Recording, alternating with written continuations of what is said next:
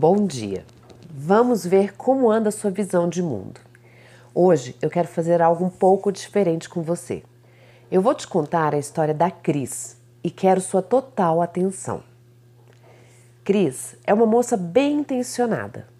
Ela sabe de tudo na teoria, sabe todas as receitas saudáveis, todas as estratégias e protocolos de emagrecimento. Porém, a Cris tem uma questão com ansiedade que ela não consegue resolver e que se repete quase diariamente na sua vida. E eu quero te contar um pouco como que é a rotina da Cris para que você possa ajudá-la a encontrar uma solução. Então, eu te convido para você acompanhar. Por volta das sete horas ela acorda, já pensando: tenho que fazer isso, tenho que fazer aquilo. Daí ela pega o celular se perde nas mensagens, se distrai nas fotos do Instagram e, de repente, lá vai a Cris sair correndo, já atrasada para o trabalho. Nessa correria, mas pensando, hoje eu vou fazer a dieta certinha, ela percebe que não vai ter tempo para o café da manhã.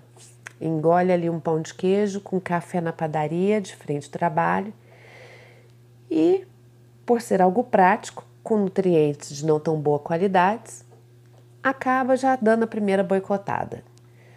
Às 11, lá está a Cris morrendo de fome, imersa em mil tarefas do trabalho, preocupadíssima com tudo que ainda tem que fazer e se depara por não ter o que comer. É, a Cris saiu atrasada. Ela não levou nada para lanchar. E aí, de repente, a sua mente começa. Nossa, está com tanta fome, um bom prato de arroz com feijão, salada, cairia muito bem hoje. Às 13, a Cris arruma uma brecha na agenda, faminta, e vai para o restaurante. Mas seus olhos, ao invés de para uma comida de verdade, batem na comida tentadora da sua preferência. Imediatamente seu corpo entra num estado de euforia. Lá vai a Cris se amarrar na lasanha, se atraca ela. Seus valores mudam nesse momento e ela pensa: só um pedacinho não vai fazer diferença. Só que, como eu disse, a Cris se atracou a lasanha e ela come quatro vezes mais a porção que deveria. E ainda pede uma sobremesa, porque já que já tinha jacado mesmo, qual é o problema de comer uma sobremesa hoje?